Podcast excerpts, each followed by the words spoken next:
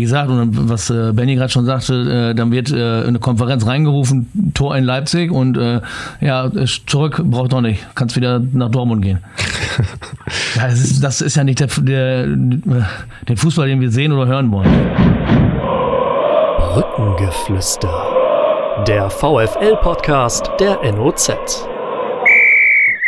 Brückengeflüster, die Folge geschätzt 122. Äh, heute mit äh, zwei bis drei ja, echten Kindern des Osnabrücker Nordkreises, kann man sagen. Wir begrüßen hier bei uns im Studio an unserer Seite äh, auf Abstand den Zeugwart des VfL Osnabrück, geboren in Alfhausen, wenn ich das richtig recherchiert habe, Mario Richter. Hallo. Hallo.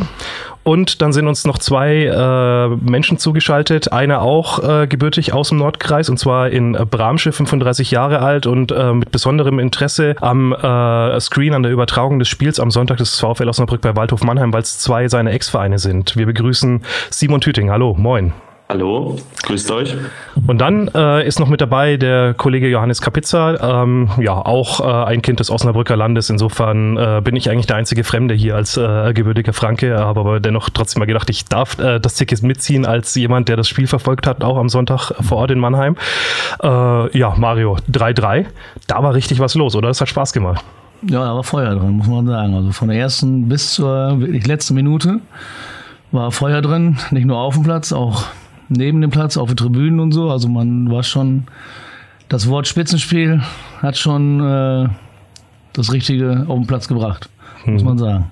Hat man auch am Screen mitgekriegt, Simon, dass da nicht nur spielerisch äh, und von der eigenen Sicht im Spiel was geboten war, sondern auch ja durchaus von den Emotionen her? Ja, ich glaube, dass das äh, Spiel das gehalten hat, was im Vorfeld versprochen hat und ähm, dass da auch alles bei war, Elfmeter, Eigentor, ähm, vor allen Dingen auch ein hohes Spieltempo. Ähm, spielerisch war es gut, kämpferisch war es gut, viele Zweikämpfe.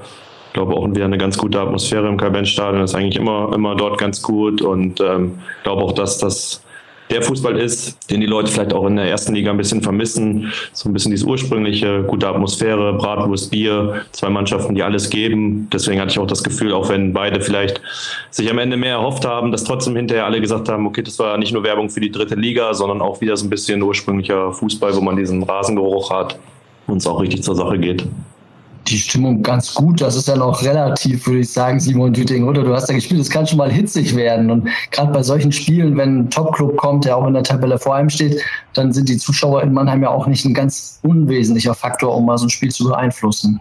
Ja, also ich glaube, dass, dass die Stimmung in, in Mannheim wirklich ähm, sehr gut ist, ähm, dass die Fans natürlich ähm, sehr emotional auch immer dabei sind. Äh, gibt ja auch eine Fanfreundschaft mit, äh, mit Eintracht Frankfurt, ähm, wo sich das so ein bisschen, bisschen halt ähnelt.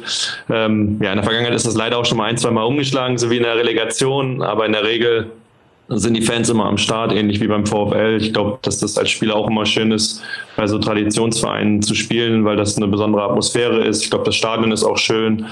Und ähm, ja, ist immer was, immer was los im Karl-Benz-Stadion. Ich glaube, ohne äh, die ganzen Corona-Auflagen oder ohne die, diese Situation ähm, hätte ähm, oder wären auch noch ähm, mehr Zuschauer gekommen. Und ich glaube auch, dass das Spiel auch durchaus 15, 16, 17.000 Zuschauer verdient hätte. Ähm, aber ich glaube, dass das insgesamt ein schöner Fußballnachmittag wieder mal war. Wir können ja mal ein bisschen ins Detail reingehen. Erstmal vielleicht eben, was diese äh, Atmosphäre und die Emotionen angeht. Mario, es gab eigentlich nur einen Moment, wo man sagen muss, der war so ein bisschen unschön, der war ziemlich am Ende, ähm, als äh, sich eure Spieler, die sich halt vor dem Mannheimer Block da aufgewärmt haben, wo sie sich immer aufwärmen hinterm Tor, äh, da ein bisschen beschmissen worden sind mit, mit, mit Plastikflaschen und dann ja auch da weg mussten. Ne? Ja, äh, wie habt ja. ihr das von der Bank äh, erlebt? Ja, es war, glaube ich, nach dem äh, 2-2 war das oder nach dem 3-3? Nach dem 3-3 war es, glaube ich. Nach dem 3-3. Und äh, ja, da haben sich unsere Jungs halt gefreut. Ist ja auch logisch. Also, mhm. also ah, das war dann der Auslöser sozusagen. Das war der Auslöser, dass unsere Jungs sich halt gefreut haben und äh, was jetzt genau die Fans dazu bewegt hat, da von oben von der Tribüne runterzukommen, an den Zaun zu rütteln und die Jungs mit äh, Dings zu bewerfen, kann ich nicht sagen, aber die haben sich halt gefreut, ist ja logisch und äh, fanden die halt wohl anscheinend nicht so schön. Vielleicht haben sie das Bier geklaut. ja, ich weiß, wüsste jetzt nicht, wer bei uns das Bier trinken würde. Das trinkt keiner, ne? Nein, aber wie gesagt, von der Stimmung her und so, es war das erste Mal für mich, dass ich jetzt äh, in Mannheim war, in den ganzen äh, neuneinhalb Jahren oder zehneinhalb Jahren. Muss sagen, war überragend. Also von der Stimmung her und wenn ich jetzt noch 5, 6, 7.000 Zuschauer mehr da drin hätte, dann wäre das natürlich auch ein Hexenkessel. Und äh, klar, man hat unsere 700 auch gehört, muss man auch sagen. Dafür, dass wir auf der anderen Seite saßen, hat man unsere auch gehört. Aber die Mannheim-Fans waren schon äh, nach dem 1-1, waren sie schon äh, hinter ihrer Mannschaft, ne, muss man sagen. Also die haben sie dann nach vorne gepeitscht wieder. Ne? Und ja, mussten wir uns ein bisschen schütteln, aber haben wir ja geschafft. Auch ein interessanter Punkt, dass ein alles Fahrer wie Mario Richter noch Stadionpunkte sammeln kann in der dritten Liga. Ja, ich würde es lieber in der zweiten oder ersten Liga sammeln. Mhm. da gibt es auch noch einige Stadien, die ich noch nicht hätte. Wie weißt du denn die Daumen gedrückt am Sonntag eigentlich? Dem VfL oder dein Mannheim und deinen früheren Club? Ist ja ganz schön schwierig dann mit zwei Ja, was heißt schwierig? Ich meine, ich gucke jetzt die meisten Fußballspiele ziemlich neutral, auch wenn ich hier so den FC gucke oder sowas. Äh, grundsätzlich, ähm, glaube ich, gibt es keine Konstellation, wo ich nicht dem VfL insgesamt die Daumen drücke. Ähm, das war, glaube ich, gestern tendenziell auch so der Fall, aber grundsätzlich, glaube ich, bin ich auch sogar ganz gut im, im 3-3 leben. Ähm, ja, ich glaube, dass die Entwicklung in, in Mannheim jetzt die letzten Jahre wirklich auch ordentlich war und dass man auch immer wieder in der Relegation, in der Relegation gesehen hat, was dort möglich ist. Hoffenheim hat ja vor, ich glaube, zehn Jahren auch in dem Stadion gespielt. Ähm, denke, dass die Waldhof-Fans noch ein bisschen enthusiastischer sind und ähm, dass es insgesamt äh, dort auch Potenzial hat ähm, für die zweite Liga. Und wenn es für den Verein nochmal hochgeht, denke ich, werden da auch ähm, so 20.000 ähm, kommen. Und ich hoffe, dass am Ende einfach beide Vereine ähm, den Sprung schaffen, weil ich glaube, das wäre auch eine Bereicherung für die zweite Liga, wieder beide Vereine dort zu sehen. Mhm. Und, um das Ganze auch abzurunden, also ich bin mit der Straßenbahn zum Spiel gefahren, da waren dann also zwei VfL-Fans zufällig bei mir mit unterwegs, die gefragt haben, wo der Weg hingeht. Also ich stand da nur so daneben und dann hat er, ja, kommt einfach mit, ja, Stadtbahn, Eissteiche. Also ich, ich kann den Dialekt nicht so gut nachmachen, aber es ist ja schon ein eigener äh, Tonart, ein eigener Zungenschlag, der da läuft. Ja, und dann haben, äh, haben wir mit denen gequatscht und dann haben sie am Ende gesagt, ihr passt schon, Hauptsache ihr seid nicht aus, äh, seid keine Lauderer. also, ja, das ist natürlich, äh, obwohl das auch grenzwertig ist, finde ich. Ähm, da ging es ja auch schon darum, dass da irgendwo mal ein Schweinekopf hing und, und solche Geschichten. Ja. Irgendwo ist dann auch ähm, eine Grenze. Trotzdem ist das, glaube ich, auch immer ein Punkt, warum man Fußball spielt, um auch diese Atmosphäre einfach zu haben. Keiner möchte ja vor so wenig Zuschauern spielen oder wo es um nichts geht oder keine Emotionen ähm, stattfinden dürfen. Muss immer, glaube ich, im, im fairen Rahmen bleiben, aber hat hinterher auch noch mal ein, zwei Beiträge auch von VfL-Fans gelesen auf der Mannheimer Seite, ähm, wo sie gesagt haben, okay, super Stimmung, gutes Spiel und ähm, hinterher war, glaube ich, da auch ein faires Check-Hands von, von allen Seiten und so soll es auch am Ende sein. Ja, und äh, so dann vor Ort im Stadion Mario, ähm, relativ volksnah alles und man ist dann auch so äh, total unter den Leuten, ne? So auch als Journalist und ihr, es ist jetzt nicht so ein abgesperrter Bereich, sondern nee, da ist, ja. äh, hat man direkt die Begegnungen mit den Menschen. Ja, auf jeden Fall. Also ist ja klar, dass man als, als äh, Gastmannschaft nicht, nicht immer fair behandelt wird oder ja, von, von Fans halt äh, beleidigt wird oder sowas, aber das ist ja halt, Chaoten gibt's halt in jedem Verein und äh, das wird mit Sicherheit bei uns auch so sein, wenn da Bäcker fliegen oder wenn irgendwelche Funktionäre äh, beleidigt werden da und so, aber das ist nun mal. Sag jetzt nicht Feuerzeug, sag nicht Feuerzeug. Nein, nein, nein, aber ich sag mal, wenn jetzt, wenn jetzt äh, die, die äh, Ersatzspieler beleidigt werden da beim Warmmachen und so, das ist bei uns mit Sicherheit genauso, wie es da, da jetzt auch gewesen ist und so. Wie gesagt, ich weiß nicht genau, was jetzt da passiert ist und so, aber die fand es halt nicht so toll und äh, klar. Mhm. So, aber ansonsten muss ich sagen. Äh, ja, aber gerade so vorm Spiel da hinter der Tribüne, das war ja alles super. Ne? Ja, ne? das also, war super. Ich, auch nach dem Spiel und so, dass ja nicht, nicht, dass sie irgendwie einen beleidigt haben und so.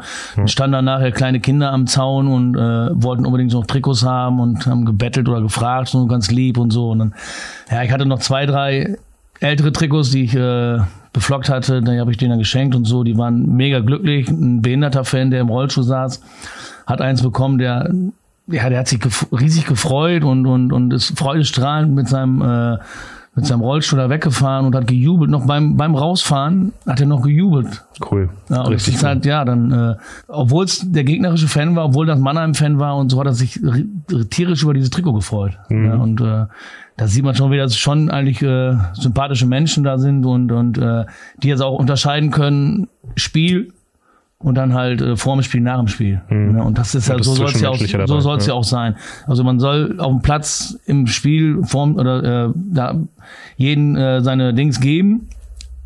Die Fans äh, sollen die Mannschaft anfeuern, aber halt äh, nach dem Spiel dann sollen sich an der Bierbude treffen, sollen Bier trinken, Bratwurst essen und fertig. Genau. So sehe ich das.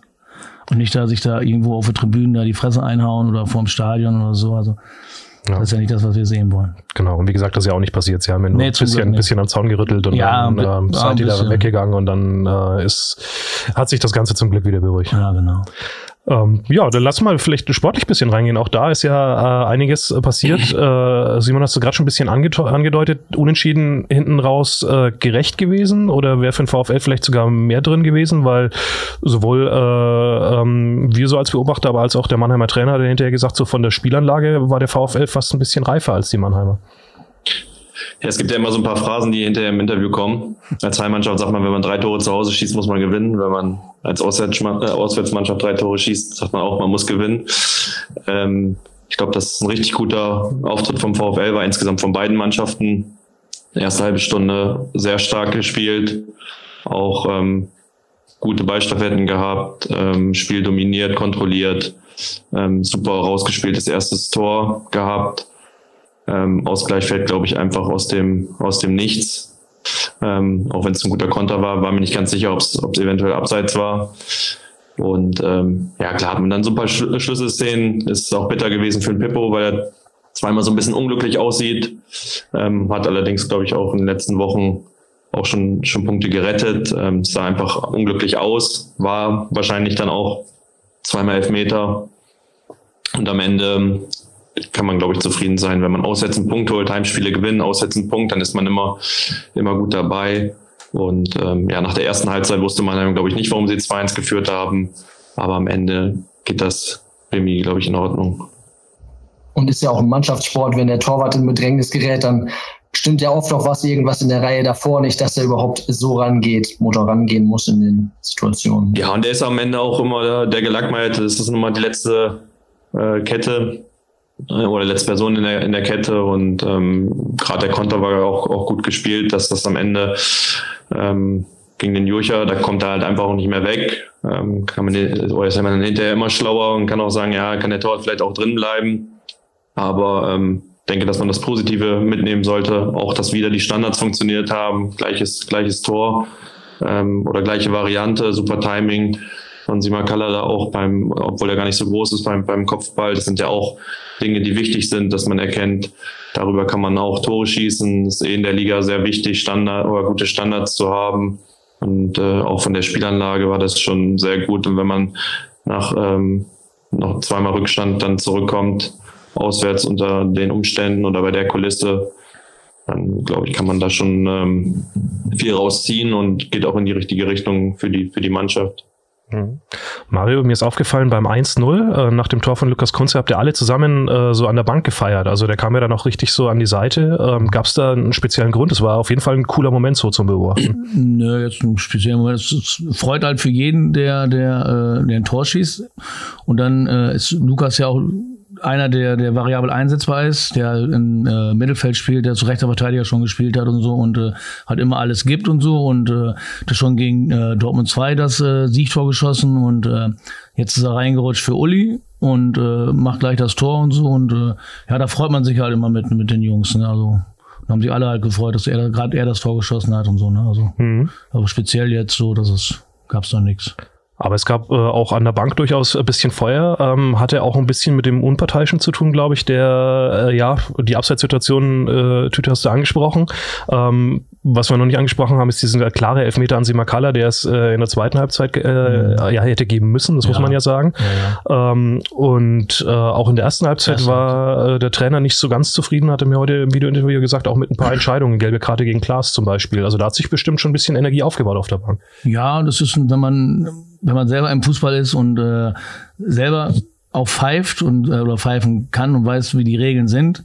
Und wenn ein taktisches Foul ist und wir eine gelbe Karte kriegen und die für ein taktisches Foul keine gelbe Karte kriegen, dann ist natürlich zweierlei Maß. Und wir kriegen fürs erste Foul gleich eine gelbe Karte, ob es jetzt Klaas war, ob es jetzt äh, Kleinhansel war, die gleich erste Foul gleich eine gelbe Karte kriegen. Wobei man die von Kleinhansel schon Klein, geben muss. Ne? Natürlich, ist aber taktisches Foul.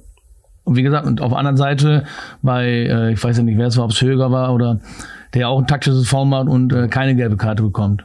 So, und das sind natürlich dann zweierlei Maß und das ist natürlich dann, das staut sich dann natürlich mal wieder auf. Wenn man sieht, dass wir in der ersten Halbzeit, glaube ich, drei gelbe Karten hatten und die keine. Ja. Und äh, dann beim Foul von, von Klaas, der, der Schnatterer, da beim Schiedsrichter steht und äh, ich weiß nicht, ob er rot gefordert hat, aber er vehement auf den Schiedsrichter eingeredet und auf seinen Knöchel gezeigt die ganze Zeit und haben wir nur gedacht, das, was will er da haben? Rote Karte für ein Allerweltsfoul, sage ich jetzt mal. Und äh, da muss er zum Hallenheimer gehen oder so, nicht zum Fußball.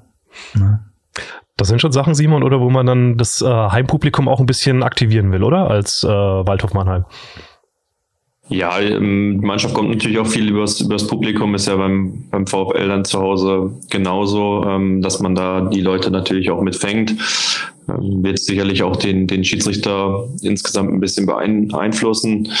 Ich persönlich finde das gut, dass man hinterher Fehlentscheidungen auch hat, eventuell mit Abseits oder mit dem Elfmeter.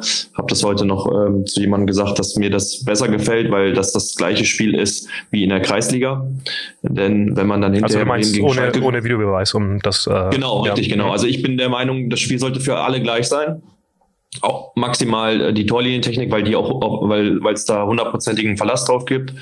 Aber man sieht dann ja ein Spiel wie wie Bremen gegen Schalke äh, so eine Situation und äh, für mich ist das einfach nicht, also für mich ist das überhaupt nicht mehr zu verstehen. Wenn man 100 Leute fragen würde, dann würden einfach 99 sagen, wie es ist. Und äh, nur einer sieht es dann immer noch nicht beim Angucken. Und das ist mir einfach wirklich, ähm, das war in der Bundesliga ja häufig so. Letzte Saison führt, äh, waren zehn dabei, wo jeder wusste, es war kein Elfmeter und es gibt Elfmeter. Und das ist mir einfach, ähm, oder will mir einfach nicht rein. Und dann habe ich lieber vielleicht so Situationen wie gestern, wo man sagt, okay, 50-50 oder ist vielleicht auch mal eine Entsch Fehlentscheidung, weil es sich am Ende der Saison dann doch vielleicht äh, wieder ausgleicht. Ähm, weil ich auch denke, dass der VfL einen Elfmeter hätte, hätte kriegen können. Ähm, die anderen beiden, glaube ich, äh, die Elfmeter kann man schon geben. Bei den Karten ähm, lässt er sich bestimmt auch ein bisschen lenken, ähm, auch von den Reaktionen der Spieler. Aber ich persönlich äh, mag einfach das Spiel so lieber. Ja. Sehe ich auch so.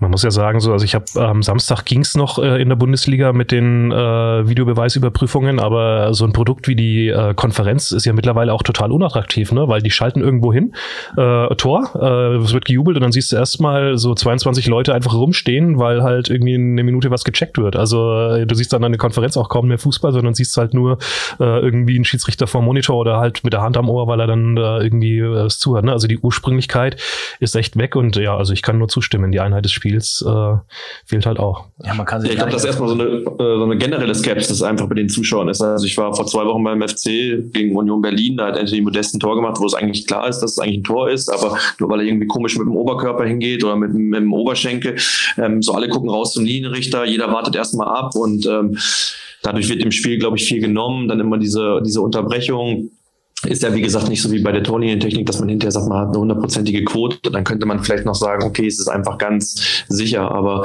es ist immer noch Auslegungssache in vielen Situationen. Äh, man wundert sich ja auch oftmals, ähm, nehmen wir auch mal die Szene vielleicht äh, Dortmund gegen, gegen Ajax äh, bei Mats Hummels. Da rede ich nicht mal davon, ob am Ende Foul entschieden oder rote Karte entschieden wird, sondern warum guckt sich der Schiedsrichter das dann nicht an, wenn er so eine Entscheidung trifft, die spielentscheidend einfach ist. Ne? Er beeinflusst nach so wenigen Minuten maßgeblich das Spiel und äh, äh, guckt, nimmt sich nicht die Zeit, um diese Szene dann anzugucken. Und in anderen Szenen, wo man äh, der Meinung ist, okay, das ist ganz klar, da wird sich dann wieder angeguckt und da gibt es keine klare Linie. Und am Ende, ähm, ja, die Leute äh, warten dann immer ab, ist eine gewisse Skepsis und das macht das Spiel einfach unattraktiv und, und äh, unnötige Pausen da rein. Das wird auch am Ende so oder so auch nicht nachgespielt. Es ist so, weil es werden am Ende immer nur drei, vier, fünf Minuten nachgespielt, auch wenn du schon drei Minuten gebraucht hast für die Entscheidung äh, beim äh, VRR. Und deswegen äh, bin ich einfach äh, dafür, dass man den wieder abschafft. Ja, aber in der dritten Liga gibt es keinen Videobeweis. Wir haben jetzt von Mario Richter gerade schon gehört, auch kein Freund des Videobeweises, aber dann eigentlich nur zweite Liga als dritte Liga. So, die Lösung wäre dann zweite Liga ohne Videobeweis für dich. Wir haben es doch gerade gesagt, der muss abgeschafft werden. also wenn wir hochgehen, wird er abgeschafft. Alles klar. Nein, ich sag mal, man hat es ja auch, man hat's ja auch jetzt äh, äh, beim HSV gesehen gegen äh, gegen Regensburg, äh, die machen das 2-1 und äh, Torjubel und äh, die stehen schon wieder an der Mittellinie und der Stadionsprecher sagt den Namen durch und die feiern und auf einmal kommt äh, Entscheidung abseits. Natürlich war es abseits, der Kittel stand im Abseits, der Linienrichter hat es aber nicht gesehen. Und aber wie gesagt, die, die freuen sich da und äh, stehen schon an der Mittellinie, wollen schon Anschluss machen und dann alles wieder auf Anfang. Und das ist halt, äh, wie gesagt, und was äh, Benny gerade schon sagte, äh, dann wird äh, eine Konferenz reingerufen, Tor in Leipzig und äh, ja, zurück braucht doch nicht, kannst wieder nach Dortmund gehen. ja, das ist, das ist ja nicht der, der, der Fußball, den wir sehen oder hören wollen. Mhm. Ja. Da ist genauso, wenn ich dann auf, auf NDR 2 dann im, im Radio bin und äh, unterwegs bin und höre die Konferenz und da ja auch dann ja Tor ein da und da ne, alles wieder zurück und äh, oder da fällt ein Tor und dann äh, zwei Minuten später ne ich zurück hier aus äh, ich glaube in in äh, Leverkusen war es, äh, dass das Tor doch nicht gezählt hat. Mhm. Also das ist ja, es macht keinen Spaß. Ja. Ne? Man wartet, man wartet, man wartet und äh, dann stehen die da und äh, mit dem Finger am Ohr und äh, so alibimäßig, als wenn ihnen einer was da rein sagt oder so. Aber äh, es ist auch für uns tatsächlich gefährlich in der Produktion in, äh, in Print, in der Zeitung, wenn wir späte Spiele haben und dann oft während dem Spiel mitschreiben. Mhm. Äh, und du hast mehrere Spiele bei so Champions League-Abenden, die gleich laufen. Und dann kriegst du halt schon irgendwie mit Tor, schreibst dann schon irgendwie da deinen Torschützenminute und so in die Statistik rein und bist da dann auch schon wieder woanders, weil ja mehrere Spiele gleichzeitig laufen. Und dann kriegt man so zehn Minuten später irgendwie mit so, ah, okay, es steht doch erst doch nur 3-0 ja. oder noch nicht 4-0 oder so, ne? Und ja. dann läufst du aber Gefahr, wenn du das nicht mitbekommst, dass am Ende halt das falsche Ergebnis da, da steht, ne? Also da hängen, äh, ja, jetzt auch noch für uns die Berufskrankheit, das ist vielleicht jetzt nicht der maßgebende Faktor. Wir äh, schaffen einfach den Videobeweis ab, weil das Spiel schöner ist. So, genau. da können wir uns dann, glaube ich, drauf einigen. Genau, dann haben wir auch, äh, sonntags, auch. Dann haben wir auch sonntags morgens genau. beim Stammtisch, wo wir was über reden können und so. Ne? Ja, genau wie jetzt. Das haben wir ja, ist, ist ein bestes Beispiel vielleicht dafür, ne? weil, weil es einfach schön viele Szenen gab jetzt beim, beim Spiel am, äh, am Sonntag, wo dann also eine Debatte ja auch Bock macht. Ja, genau. Das genau. Und dann, dann spricht man ja auch nicht darüber, äh, warum der Schiedsrichter den Videobeweis so, dann spricht man über diese Szene. Genau. Dann ist, ist er mit dem Fuß im Abseits oder äh, steht Pipo da einfach nur im Weg und er rennt in ihn rein, ist, muss man da Elfmeter pfeifen. Und das sind halt die Dinger, die man dann äh, sonntags morgens oder halt äh, sonntags abends dann in der Kneipe bespricht. Hm. Und nicht jetzt, wenn man über den VAR spricht oder über den VAR. Es gab ja schon relativ viele Rückschläge jetzt in dem Spiel für, für den VfL. Ähm, was mich beeindruckt hat, Simon, war, wie ruhig und cool und fast schon stoisch die halt einfach weitergespielt haben. Ne? Also da ist keiner hektisch geworden. Ähm, siehst du das auch so, dass da mittlerweile schon ganz gutes Vertrauen ist in diese Spielidee und in die Art und Weise, wie die ihre Angriffe vortragen? Ja, erstmal ähm, bin ich der Meinung, dass das erstmal keine einfache Situation im Sommer war. Ähm, Gerade als der Verein wieder mal so auf den Sprung war, sich zu, zu etablieren oder irgendwie zu festigen, kam Corona, dann ein paar unglückliche Entscheidungen, ganze Heimseuche, alles, was da was dazu holt. Es war so ein richtiges Kackjahr einfach. Und äh, dann im Sommer diesen äh, Turnaround zu schaffen, ist sicherlich auch nicht ganz einfach. Ähm, ich denke erstmal, dass Amir das ganz gut moderiert so. Dem habe ich auch noch in Rostock zusammengespielt von 2007 äh, bis 2009, zwei Jahre. Und ähm, ebenfalls auch mit dem Trainer, dass das ein, ein, guter Griff war, dass da, dass da einfach eine Spielidee gibt, ähnlich auch wie unter Danny, dass man sagt, egal, ob es am Ende immer zum, zum Erfolg führt oder nicht, aber die Leute wollen einfach so einen Fußball sehen und ähm, man kann auch was erkennen. Ähm, und dazu ist die Mannschaft, ähm, oder es glaube ich, es war ein gutes Gerüst da, die noch Vertrag hatte. Es wurden auch ähm, im Rahmen der Möglichkeiten wurde die Mannschaft ähm, auch gut ergänzt oder verstärkt. Und ja, mittlerweile denke ich, gibt es auch einen gewissen Stamm. Gerade wenn man jetzt die, drei Innenverteidiger sieht oder in erster Linie die drei Innenverteidiger, weil der Trappo hat es auch ordentlich gemacht, als Eule ausgefallen ist. Also da gibt es so einen Stamm im Tor. Ähm, Im Mittelfeld äh, denke ich, setzt sich ähm, der, der Sese so ein bisschen momentan ab, der halt eine richtig gute ähm, Saison spielt. Aber es sind viele Spieler drin, die jung sind, die Potenzial haben und die Mannschaft gibt immer alles. Und das ist auch so das, ähm, was die Leute so sehen wollen. Auch Spiele am Anfang der Saison, ich war gegen Wien, Wiesbaden im Stadion oder auch wenn man das Pokalspiel nimmt, dann hat man vielleicht am Ende verloren, aber die Leute haben so das Gefühl, das ist so Fußball, der nach vorne geht, die Mannschaft gibt so Gas und ähm, da ist man, denke ich, auf einem guten Weg insgesamt als Verein und ähm, auch als Mannschaft sich auch ganz gut zu entwickeln, auch jetzt ähm, guten, ja, guten Spielstil und trotzdem eine gewisse Zweikampfhärte. Und deswegen sieht das, glaube ich, ganz ordentlich ähm, bisher aus. Und Platz zwei in der Tabelle zwischendurch, Mario Richter, du als Zeugwart, du hast auch schon ein paar Trainer erlebt, du hast schon ein paar Mannschaften so erlebt was zeichnet diese Mannschaft jetzt aus deiner Sicht, aus dem ganz inneren Leben aus? Du hast äh, Einblicke, die kein anderer hat. Du sprichst mit den Jungs, du bist so ein bisschen was wie die gute Seele der Mannschaft auch mal hast hier und da einen Spruch über für die Jungs oder die kommen zu dir, wenn was ist. Was charakterisiert diese Mannschaft in der aktuellen Saison aus deiner Sicht? Der Ehrgeiz. Also ich habe gerade schon mit äh, Benny im Vorgespräch ein bisschen gesprochen darüber, dass es halt äh, vor zwei Jahren, wo wir aufgestiegen sind, die Mannschaft, äh, da war eine Truppe da, da waren unter, äh, da waren Spieler da, die äh, den allen nochmal was zeigen wollten. dass sie halt äh, das Fußballspiel nicht verlernt haben, dass sie auch noch siegen können, dass sie auch aufsteigen können. Und jetzt hast du äh, junge Spieler da, die den Leuten zeigen wollen, dass sie es auch können. Und dass sie nicht nur Regionalliga können, sondern dass sie auch Dritte Liga können. Und dass sie auch das äh, Zeug dazu haben, äh, oben mitzuspielen. Und äh, das zeigen die. Und äh, wie gesagt, ob es jetzt Pipo ist, ob es jetzt äh, Flo ist, Kleinhansel oder ein Hack, äh, Hacktab Traoré, Sven Köhler spielt für mich überragend dieses Jahr. Äh, wird ein bisschen immer kritisch äh, beäugt hier von der NOZ und so, muss ich sagen. Aber ist für so? mich, für mich, ja, ist so. Ist, okay. Äh, für mich aber der Antreiber bei uns im Mittelfeld. Super Spiel gemacht auch am, Gestern am, äh, wieder überragendes Spiel gemacht. Ja. Wege gemacht. Ich weiß nicht, wie viele Kilometer er 12, 13 äh, Kilometer gelaufen ist und äh, sich die Bälle holt, ins Mittelfeld dribbelt, die Bälle nach vorne äh, treibt und so. Und äh, wie gesagt, in jedem Spiel halt immer so der Taktgeber ist. Und äh, so was äh, die Jahre vorher halt äh, David gemacht hat, das ist jetzt ungefähr die Position von äh, von äh, Köhli und so. Und das äh, wie gesagt vorne mit mit äh, Simakala aus äh, Felix oder Alfons Hiegel ist äh, der da äh, vorne reinkommt. Heidi mit seinen 35 Jahren der der marschiert wie wie ein 20-jähriger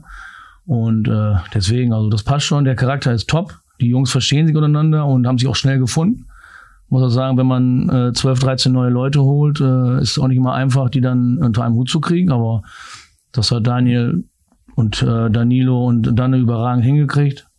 Und ich muss sagen, also so vom Charakter her und von, von der Truppe her ist äh, top, muss ich ehrlich sagen. Also Nennt ihr Felix auch Alfons, weil du es gerade gesagt ja, hast? Ja, ich habe das so äh, äh, so ins, ins Leben gerufen, wollte ich gerade sagen, aber mir ist das halt so in den Kopf reingekommen und dann äh, habe ich bei ihnen dem Platz, oben an seinem äh, Platz, habe ich halt mit einem äh, ne? habe ich schön Alfons hingeschrieben und äh, ja, seitdem heißt er bei mir Alfons, bei manchen auch, bei einigen heißt er Flexer und ja, aber bei mir heißt er Alfons. Flexer auch ähm, mit Blick auf die Spielweise vom, vom Vater oder? Kam, ja, wegen Felix schätze ich wohl. Ne? Ach so, also das hat, äh, Uli, den so, Uli nennt ihn immer so Flexer und äh, ja, bei mir heißt er Alfons und ja. Okay. Ähm, er hat sein Trikot immer gefunden. Vor jedem Spiel, nehmen wir an. Steht ja auch Hiegel drauf dann, ne? Ja, steht ja nicht Alfons drauf. ja. so weit sind wir noch nicht wie bei einigen anderen Vereinen, wo das dann, wo die Künstlernamen dann so kommen. Ja, so viele Künstler haben wir ja noch nicht, die irgendwelche Bilder rausgebracht haben oder so, wie Zecke 9 nur oder so. Stimmt. Meine Frage, die so ein bisschen, weil, weil wir vorhin so über Widerstände gesprochen haben und dann müssen wir natürlich in, die, in der Woche zumindest das Corona-Thema mal so ein bisschen anreißen, weil ja mit Heidi und gut, Uli hätte jetzt eh gefehlt, Tafazhofer mhm. mit der fünften Gelben, aber das ist ja dann schon so eine Nachricht, wenn die kommt, oh, da fällt einer aus und jetzt wissen wir nicht, äh, wer kann mitfahren, weil wir müssen nochmal alle testen. Ähm, Gerade jetzt in der Zeit, wo halt die Inzidenz wieder steigt, ist ja dann auch äh, ein Stück weit logisch, dass sowas passieren kann. Ähm, war das eine unruhige Woche? Wie nee, äh, habt, hast nee, du das erlebt? Überhaupt nicht. Also es war, weil man äh, seitdem das äh, ist mit Corona, seitdem wir äh, seit letztem Jahr in, im, im äh, April, Mai uns äh, wöchentlich testen müssen, äh, das Gewohnheit geworden ist und äh, dass man immer damit rechnen muss, äh, dass einer dazwischen positiv ist und so. Ich habe selber auch schon erlebt, äh, dass bei mir ein Test äh, falsch positiv war und äh, wie gesagt, also es hat so von der Woche her nichts irgendwelche Unruhen reingebracht oder so, weil äh, das ist ein, da müssen wir mit umgehen, da müssen wir mit leben und das müssen andere Vereine auch und äh, wir sind, muss ich sagen, jetzt äh, noch ganz gut da durchgekommen mit vereinzelten Fälle. Wenn ich so jetzt Lautern sehe, Magdeburg sehe und äh, Sandhausen und das alles, die schon ein bisschen äh, äh, mehr Fälle hatten, dann sehe ich eigentlich, dass bei uns das Hygienekonzept, was wir fahren äh, und was bei uns äh, jeden Tag auch äh, vorgelebt wird und äh, immer angesprochen wird, halt äh, gut durchgeführt wird. Und äh, da kann ich halt äh, nicht sagen, dass es irgendwelche Un Unregelmäßigkeiten oder Unruhe gab oder so deswegen. Also, weil der, der kann sich auch im Training verletzen, dann ist er auch nicht dabei. Ne? Das stimmt.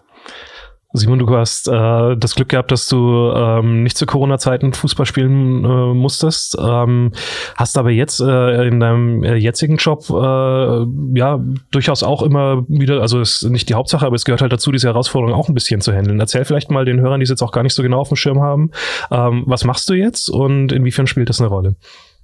Ja, also erstmal muss ich noch Mario beipflichten, ähm, finde ich 100 Prozent auf den Punkt gebracht. Die Trainer haben es gestern auch gestern genauso gesagt man sollte einfach ähm, lernen, damit zu leben, das positiv anzugehen. Äh, dann kommt der nächste, äh, gibt Gast, weil ich glaube, das, damit tut man sich keinen Gefallen, damit äh, immer, immer zu hadern. Und ähnlich auch wenn es ein ganz anderes Feld ist, aber ich bin ja als Erzieher jetzt momentan im Kindergarten, ähm, bin da dritten Jahr und ja, hinterher, ich weiß noch nicht, ob ich im Kindergarten bleibe oder als Schulbegleiter wieder arbeite, das habe ich im letzten Jahr auch gemacht, hat mir auch gut gefallen oder nochmal Richtung Sportinternat oder doch nochmal was im Fußball mache, das, das weiß ich noch nicht ganz genau, möchte das jetzt erstmal fertig bringen und ähm, das ähm, beschäftigt unseren Alltag sehr, weil wir auch jeden Tag fast getestet werden als Erzieher und auch die Kinder. Ähm, aber ich glaube, es nützt einfach nichts. Ne? Man muss da einfach ähm, versuchen, einen guten Austausch zu haben untereinander und auch mit den Eltern und das Beste einfach aus der Situation machen.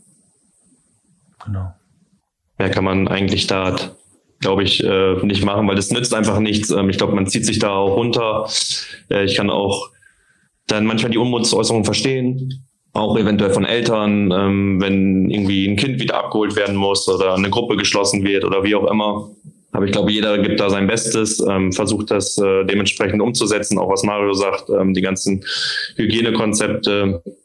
Und ähm, ja, ich glaube, man muss da positiv einfach bleiben, versuchen, sich da auch nicht die Lebensfreude nehmen zu lassen, weil ich persönlich finde schon, dass das sehr auf, aufs Gemüt schlägt, ähm, ähm, da das äh, täglich so präsent ist aber versuchen irgendwie Dinge zu machen, die einem selber auch gut tun. Äh, ich auch, also auch selber außerhalb der Arbeit, ähm, ja, gehe auch gerne mal irgendwie nochmal an die Luft, einfach ähm, in, in den Wald oder in den Park oder sowas, einfach Dinge machen, die einem selber gut tun, gut, äh, gut essen auch, also einfach sich selber auch fit halten, wenn man jetzt nicht mehr Fußball spielt, so gut das geht mit den Knochen.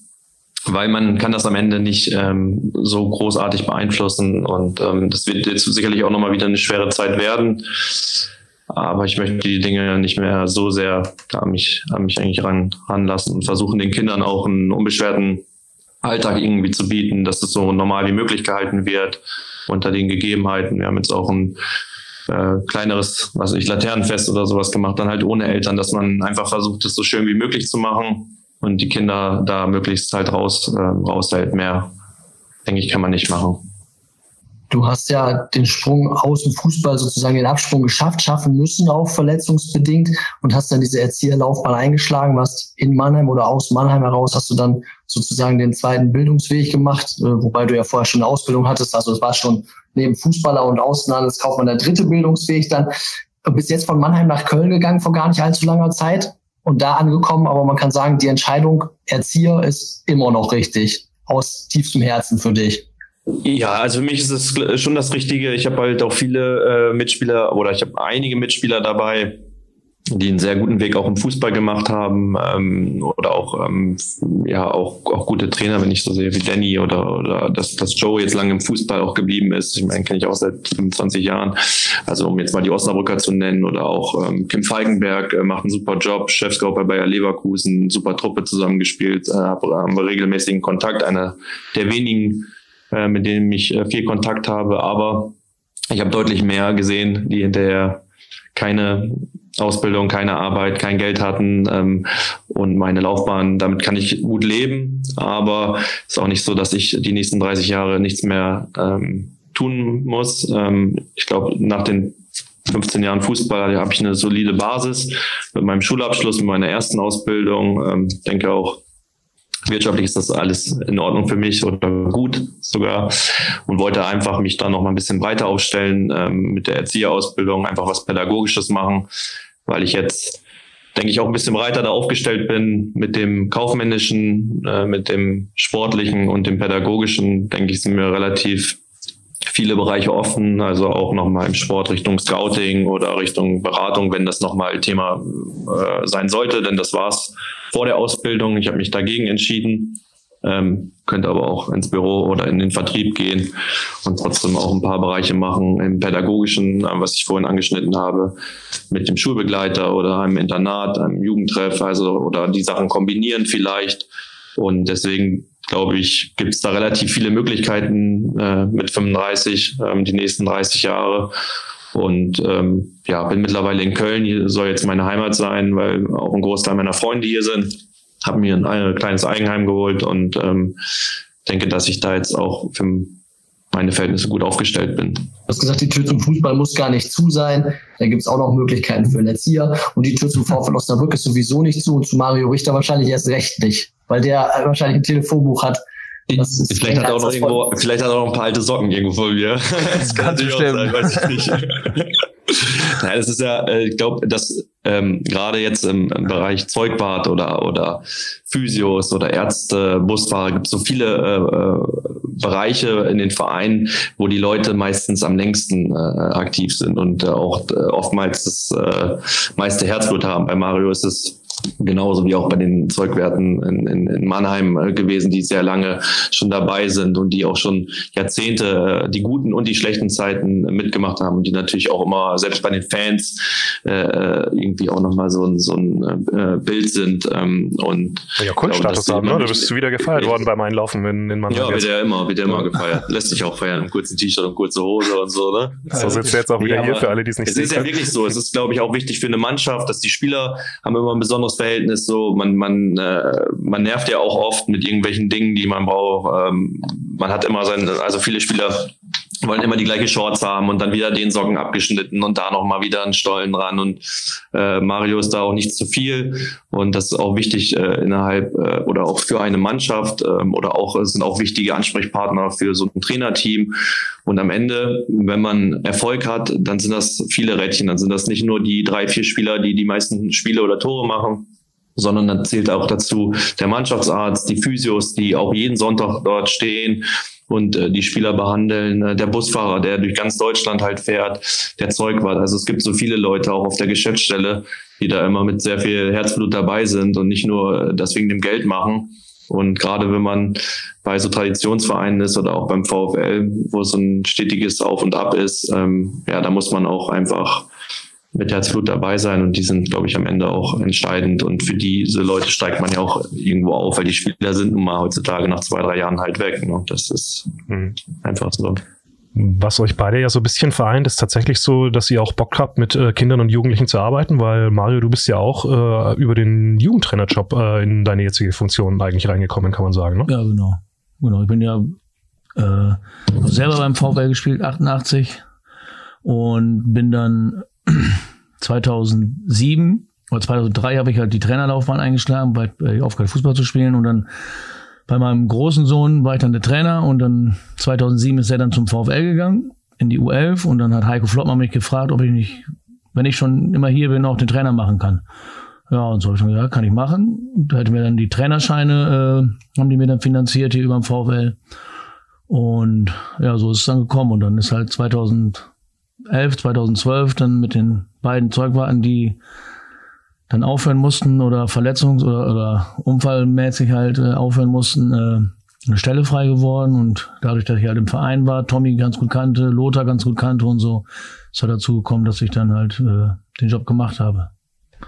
Und bis jetzt immer noch mache und wie Tüte schon sagt, mit Herzblut jeden Tag mit Freude dahin fahre und äh, bei jedem Spiel aufgeregt bin, bis aufs Blut und mein Herz rast und äh, wie gesagt, wenn jetzt gerade, wo man jetzt wieder ins Stadion, wo die äh, Fans wieder ins Stadion sind, äh, wenn man sieht, was an der Brücke abgeht, wenn beim Pokalspiel und äh, das Ding wäre ja fast geplatzt beim 1-1 in der 97. und äh, das ist halt, ja, wenn man, das ist halt geil und äh, wenn man dann einläuft, dann kriegt man Gänsehaut und äh, wenn die Ostkurve dann loslegt und so, das ist einfach, ja, das ist einfach immer geil. Und deswegen sitzt man da halt und äh, fiebert halt genauso mit wie die Fans. Und äh, ja, ist einfach nur ja, Freude.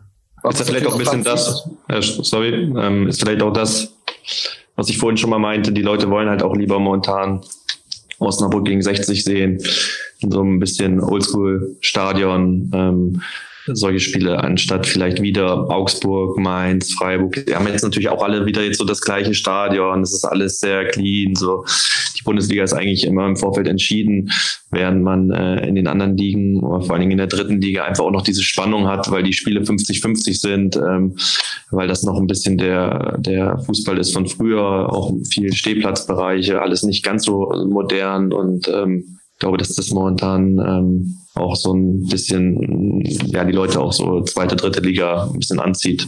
Ja, wo wir bei in, in Berlin gespielt haben, Victoria. Ich hab, wusste selber gar nicht, äh, dass äh, 1200 Osnabrücker da waren oder 1500, ich weiß gar nicht so genau.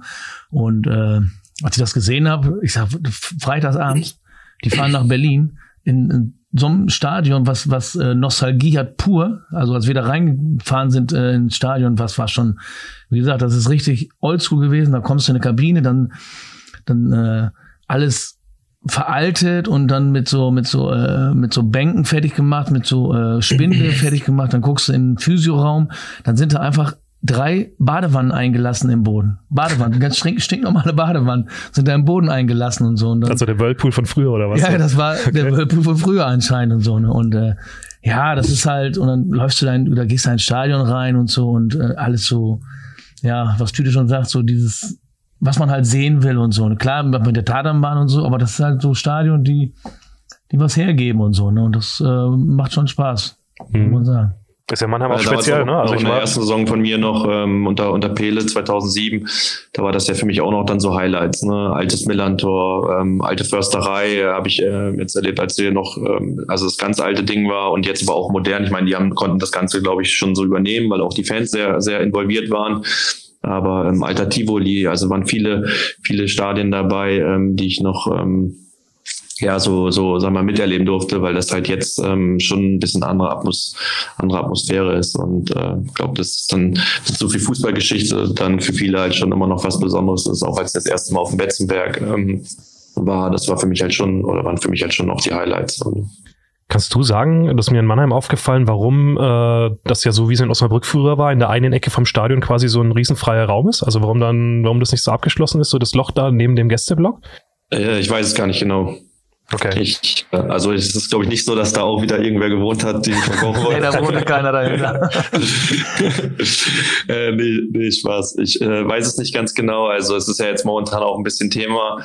Ähm, oder es war jetzt auch schon auch mal im Raum ähm, bezüglich Neubau auch in, auch in Mannheim. Das ist ein bisschen äh, das gleiche Modell wie in Osnabrück. Ähm, richtig lukrativ ist es natürlich heutzutage nur, wenn du halt auch viele äh, Logen hast, äh, wenn du einen guten Businessclub hast, darüber wird halt das, das Geld generiert. Ich glaube auch, dass der VfL nicht nochmal die gleiche Nordtribüne halt äh, bauen würde ohne Logen, aber ähm, das ist irgendwo schwierig. Ähm, irgendwo wollen die Fans gerade auch jetzt auch in Osnabrück, wollen diese Tradition nicht aufgeben, weil man auch hinterher nicht genau weiß, kann man das halt rüber retten. Deswegen meinte ich, ähm, ja, gutes Beispiel äh, war damals am, am Bruchweg in Mainz mal äh, Karneval mit Rostock zweite Liga und die haben halt das Stadion auseinandergenommen mit Luftschlangen und äh, von der Atmosphäre.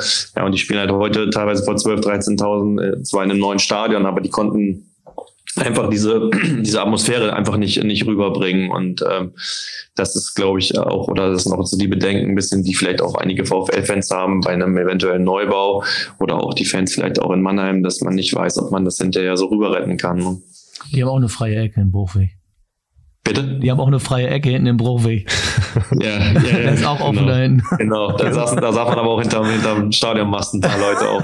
ja, genau. Ja, das ist vielleicht das Kriterium, so individualistische Stadien. Man muss es gar nicht rund um, um voll bauen oder wenn dann zumindest, zumindest ja. später halt noch. Aber äh, klar, das ist schon, ähm, das ist ein äh, Standalone-Merkmal dann und ähm, das ist ja vielleicht, also wir wollen jetzt nicht anfangen, irgendwie zu sagen, dass Corona irgendwas Gutes hatte, weil das hatte es nicht, aber ähm, zumindest das ist ja dieser Modernisierungswahn, der da dann von der DFL teilweise so ein bisschen getriggert worden ist auch. Da ist so ein bisschen das Tempo rausgenommen jetzt und das ist vielleicht dann gar nicht so schlecht, weil dann vielleicht sich doch auch mal drauf äh, besonnen wird, halt äh, unabhängig jetzt von der Logenfrage, Frage, die natürlich eine ist, aber was halt den äh, Fußball so ursprünglich auch geil macht einfach, also das, wofür wir jetzt ja alle stehen.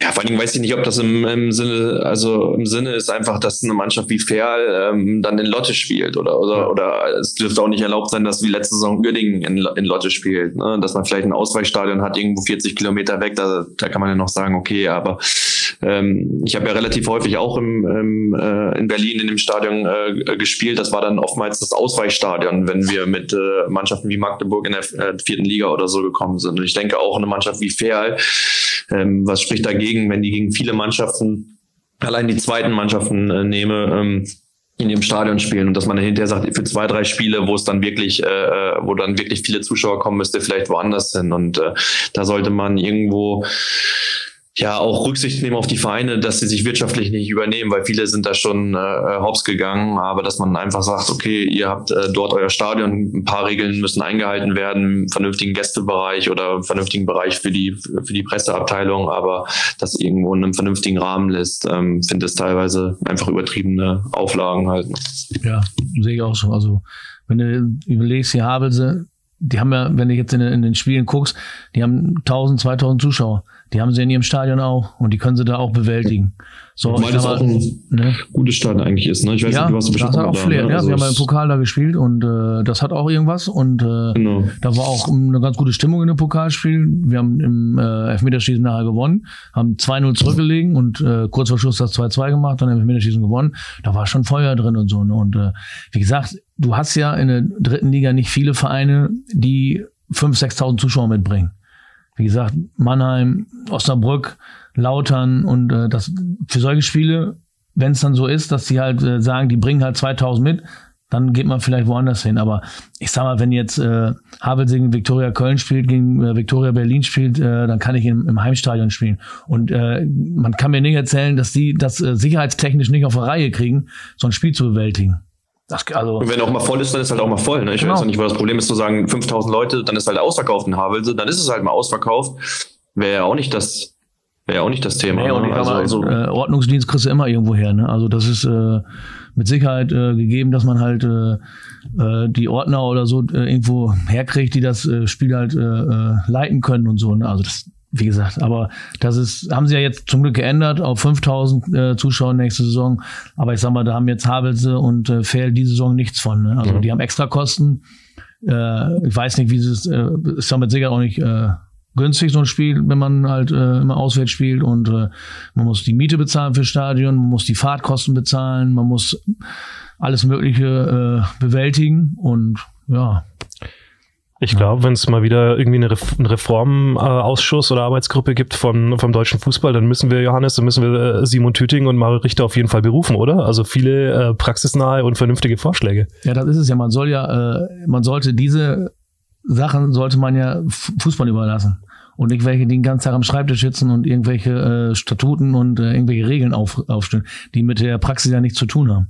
Das ist es ja. Und äh, aber wie gesagt, das ist ein anderes Thema, glaube ich. Dann sind wir froh, dass du bei deinen ganzen Waschmaschinen nicht auch noch einen Schreibtisch stehen hast.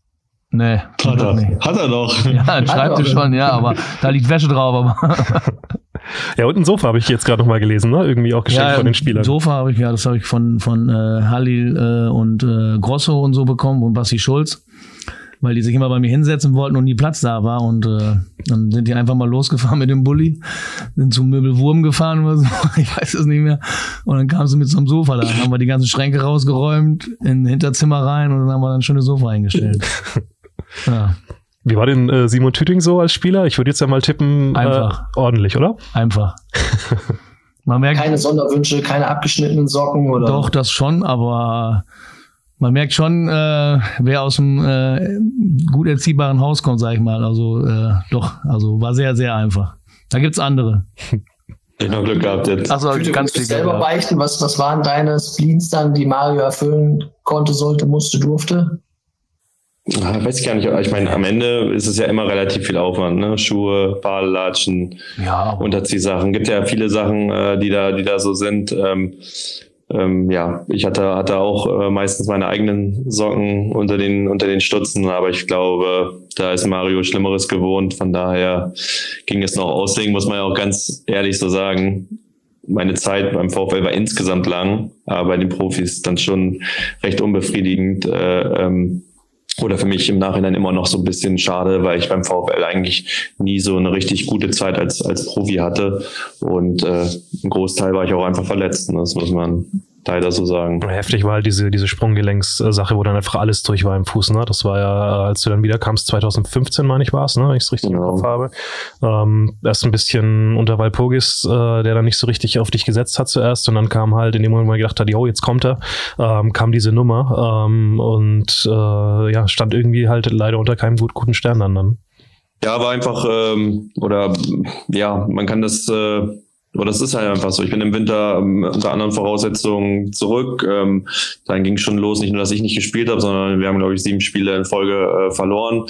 Äh, ganze Rückserie lief nicht so gut. Dann hat man sich im Sommer nochmal versucht, irgendwo da zusammenzuraufen. Aber oder die Vorbereitung lief da auch ganz gut. Dann ähm, war unser Saisonstart unter, unter äh, Mike aber nicht, nicht so erfolgreich. Dann kam es zum Wechsel ähm, zu Joe und dann war es eigentlich so, dass ich das Gefühl hatte, es geht jetzt bergauf. Wir hatten dann auch direkt einen Sieg in, in Cottbus unter der Woche abends und ähm, ich habe im nächsten Spiel dann auch ein Tor gemacht gegen Kiel, da haben wir wieder gewonnen. Ich glaube, wir hatten auch insgesamt drei, drei Siege am Stück.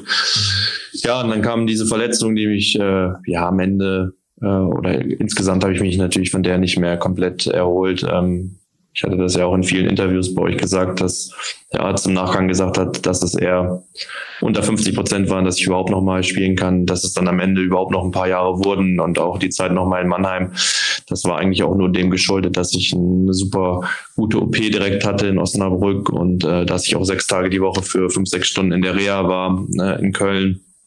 Aber insgesamt war ich damals von Anfang September bis Juli raus und im Juli ging es gerade so, da war ich nicht auf dem Niveau. Also da war ich zwar grundsätzlich ganz äh, stabil, so vom Körper her, aber vom Fuß her ähm, war da natürlich eine, eine gewisse Unsicherheit und ähm, ja, ich konnte an das Niveau nicht mehr nicht mehr anknüpfen, ähm, war da auch ähm, sehr unglücklich mit auch mit dem mit dem Abschied weil ich mir einfach von Joe damals auch die eine oder andere Chance mehr gewünscht hätte. Das kann ich auch heute noch so offen sagen, weil ich die meiner Meinung nach einfach nicht bekommen habe. Trotzdem muss man auch unterm Strich sich immer äh, oder muss man das auch selber reflektieren, wenn man bei zwei, drei Trainern dann auch nicht spielt, dann äh, reicht das vielleicht auch am Ende nicht mehr. Trotzdem, wie gesagt, hätte ich mir damals ein bisschen oder ein paar Spiele mehr nochmal am Ende gewünscht auch. Mhm. Du hast, äh, ich glaube, knapp 50 Zweitligaspiele für den SV Sandhausen gemacht. Das erste Zweitligator überhaupt äh, für die geschossen, habe ich äh, äh, gerade nochmal nachgelesen. Ist das so wahrscheinlich dann die erfolgreichste Station letztlich gewesen? Ja, also ähm, meine Stationen waren ja auch immer so ein, so ein, so ein Wechselbad oder so ein, so ein Rauf und Runter. In meiner Zeit, als, als ich beim VfL war, war ich äh, relativ ohne Erwartung. Da hatte ich diese gute Zeit auch bei der zweiten Mannschaft parallel zur Ausbildung und äh, zu dem Aufstieg. Also in der ersten Zeit, 2007, genau, und konnte dann relativ unverhofft nach Rostock äh, wo mich Frank Pagelsdorf dann angerufen hat und gesagt hat, wir holen dich zu den Profis, was für ein, insgesamt für mich eine super Erfahrung war, auch mit dem Bundesligaspiel, auch mit den äh, paar Zweitligaspielen und habe dann diesen Step zurückgemacht nach Magdeburg, eigentlich in der Hoffnung, dass es dann auch ähm, so hoch geht. Ähm, das war dann so mittel, mittelmäßig. War dann ja auch nochmal beim VfL bei Joe im Training, weil ich vereinslos war. Bin nach Chemnitz gegangen, hatte da eine sehr gute Zeit, Aufstieg äh, von der vierten in die dritte Liga, ein super Jahr in der dritten Liga, äh, wo es richtig gut für mich lief wo wir auch fast aufgestiegen wären und ähm, dann auch eine gute gute Zeit in Sandhausen, wo wir auch echt Highlights hatten mit mit Pokalspielen auf Schalke in, in Frankfurt, ähm, ähm, gegen viele gute Spiele auch gegen Köln oder Düsseldorf, ähm, wo es richtig Spaß gemacht hat. Ähm, hatte eigentlich dann dann gehofft, äh, das irgendwie auch nochmal erleben zu können mit dem VfL. Ähm, gerade die Zeit auch, die Mario vorhin angesprochen hat, ähm, vor, vor zwei Jahren mit dem Aufstieg, also war es natürlich auch mein Wunsch, dass man irgendwie mit dem Verein nochmal noch mal aufsteigt, wo man auch eine andere Rolle einnimmt, äh, irgendwo als, als Führungsspieler oder als wichtige, als wichtige Kraft. Dem war nicht so. Ich möchte da eigentlich auch gar nicht so, so hadern. Ich bin mit allen Leuten nach wie vor, denke ich, gut und ähm, kenne auch viele oder auch, ähm, ja, oder mit einigen noch noch Kontakt und kannte ja auch einfach viele, gerade so auch Lothar, äh, was Mario vorhin angesprochen hat. Äh, ja, da haben wir damals bei Unterschrift auch gesagt, ich habe bei ihm Praktikum gemacht, da war ich 13 oder, oder 12.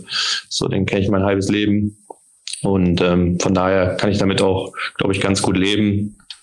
Und der VfL wird sicherlich immer neben, neben meinem Jugendverein in Achmar immer so mein, mein Verein bleiben. Und dadurch, dass man immer wieder auch Leute kennt, so wie Mario oder Jules oder jetzt auch Amir, hat man, denke ich, immer auch einen besonderen Bezug zu dem Verein. Mhm. Amir war ja für uns dann schon überraschend. Ähm, hast du ihm das direkt zugetraut? Also ich finde, äh, dass er ja, du hast vorhin seine Ansprache gelobt.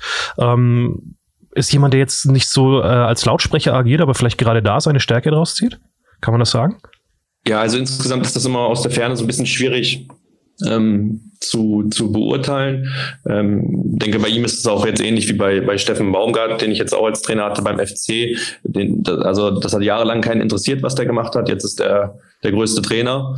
Ähm, und der hat sich aber eigentlich als Typ nie verändert. Also in Magdeburg war der genauso wie jetzt. Jetzt hat er halt den Erfolg, dann wird das halt gefeiert. Und ähm, ähnlich war es, denke ich, auch bei Benny Schmedes. Äh, am Anfang war das der äh, größte und beste Sportdirektor, danach war das der schlechteste. Also wenn du keinen Erfolg hast, dann ist das immer schwierig. Ähm, insgesamt ähm, war ich auch überrascht. Ähm, ich wusste, äh, dass Armin den Weg gemacht hat. Äh, in Österreich war er ja Ähm, hätte ich jetzt auch gar nicht mit gerechnet, was mir einfach gut bei ihm gefällt, ähm, dass er sich nicht so vor die Kamera immer drückt und äh, ständig ja, einen raushaut und, und äh, dort wichtig macht, sondern das versucht sachlich zu machen. Äh, auch was ich gesagt habe mit der Kaderzusammenstellung, dass er, glaube ich, ein gutes Gerüst vorgefunden hat und dann das peu à peu irgendwo ergänzt hat. Man darf auch nicht vergessen, äh, dass der, dass der VfL einfach auch nie diese ganz großen äh, finanziellen äh, Mittel hatte, dass man auch immer irgendwo, also dass man ja nicht nur freiwillig Spieler aus der vierten Liga holt, sondern dass man auch momentan nicht in der Lage ist, diese Gehälter zu, zu bezahlen. Das muss man auch einfach nicht mehr. Ich glaube, in der dritten Liga muss man diese Gehälter nicht bezahlen bezahlen, um vernünftige Spieler zu kriegen. Und insgesamt, denke ich, stimmt die Mischung. Trainer, ältere Spieler und erfahrene Spieler, denen vielleicht auch die letzte Saison ganz gut getan hat, was ich vorhin gesagt habe, so wie mit Sese, ähm, ähm, die sich da auch nochmal weiterentwickelt haben und junge Spieler.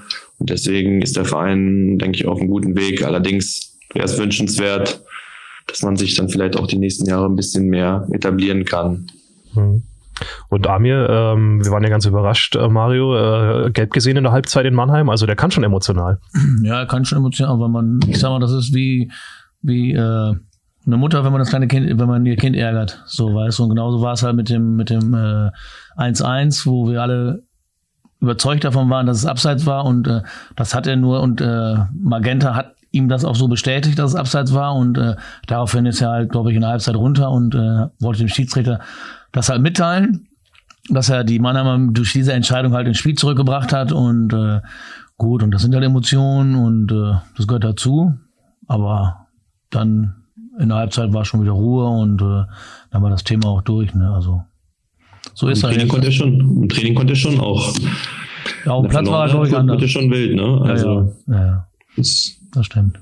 Okay. Aber so, wir haben ja ich darf es ja jetzt sagen, wir haben ja so ein internes äh, Funktionsteamspiel gemacht äh, mit äh, Trainer, äh, Sportdirektor, Physios, meiner Wenigkeit auch.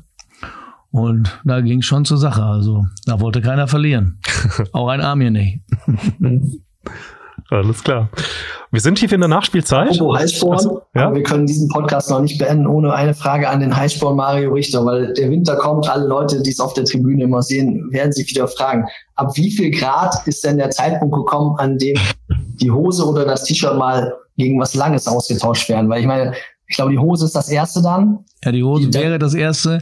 Und ich, die letzten Jahre haben wir Glück gehabt, dass wir keine großen hatten, Minusgrade hatten. Aber es kann, wenn die Minusgrade kommen und äh, zweistellig. Kann mindestens. ja mal gucken, wo die jetzt kriegen hier.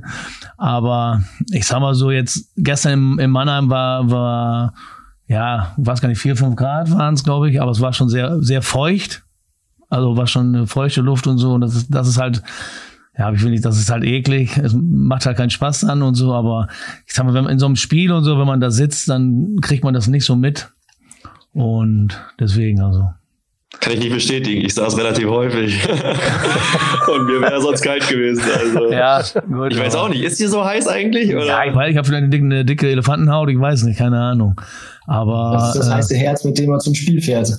Oder so, nein, aber es ist schon, dass es halt äh, nicht, oder es ist halt schon, gibt schon äh, Situationen, wo es unangenehm ist, wo der Wind bläst, wenn man offen sitzt und äh, wo es feucht ist und so, oder wenn es regnet und so.